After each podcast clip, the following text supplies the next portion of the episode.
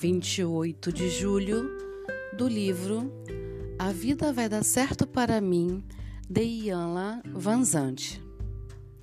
Eu atingirei maior compreensão quando me der conta de que amar de forma desagradável não é amar de forma alguma.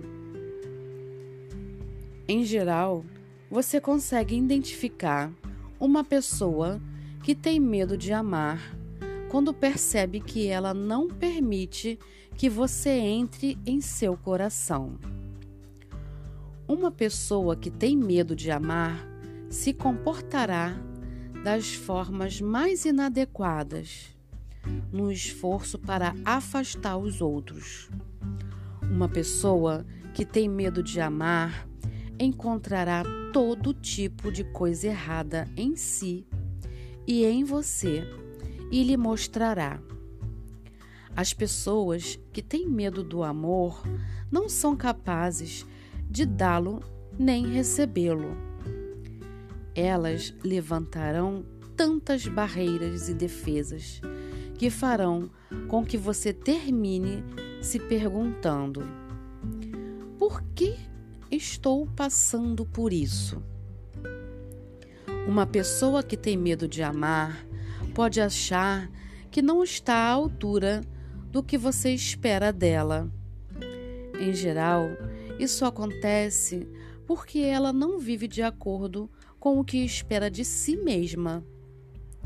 Uma pessoa que tem medo de amar faz de você um ioiô. Hoje ela quer você. Amanhã, não. Quanto mais você se aproxima, mais rápido ela foge. Quanto mais você dá, mais ela deseja. Você nunca será capaz de se entregar a uma pessoa que tem medo de amar, porque ela não quer acreditar em você. Quando você se vê tentando ao máximo amar uma pessoa que dá sinais de não estar disposta a ser amada, pare.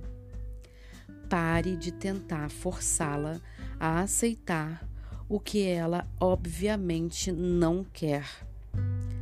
Pare de encontrar desculpas para sua incapacidade. Pare de aceitar suas desculpas levar uma pessoa além do ponto a que ela está disposta a ir não é uma atitude amorosa. Até hoje, você pode não ter compreendido que tentar amar alguém que não quer ser amado é uma invasão, ou que uma invasão não é um ato amoroso. Hoje, Pergunte-se se você está tentando forçar alguém a ser amado, se o amor que está oferecendo não está sendo bem aceito. Recue. Hoje eu me dedico a reconhecer a diferença entre amar alguém e invadir o espaço de seu coração. Sou Carla Calado terapeuta clínica sistêmica.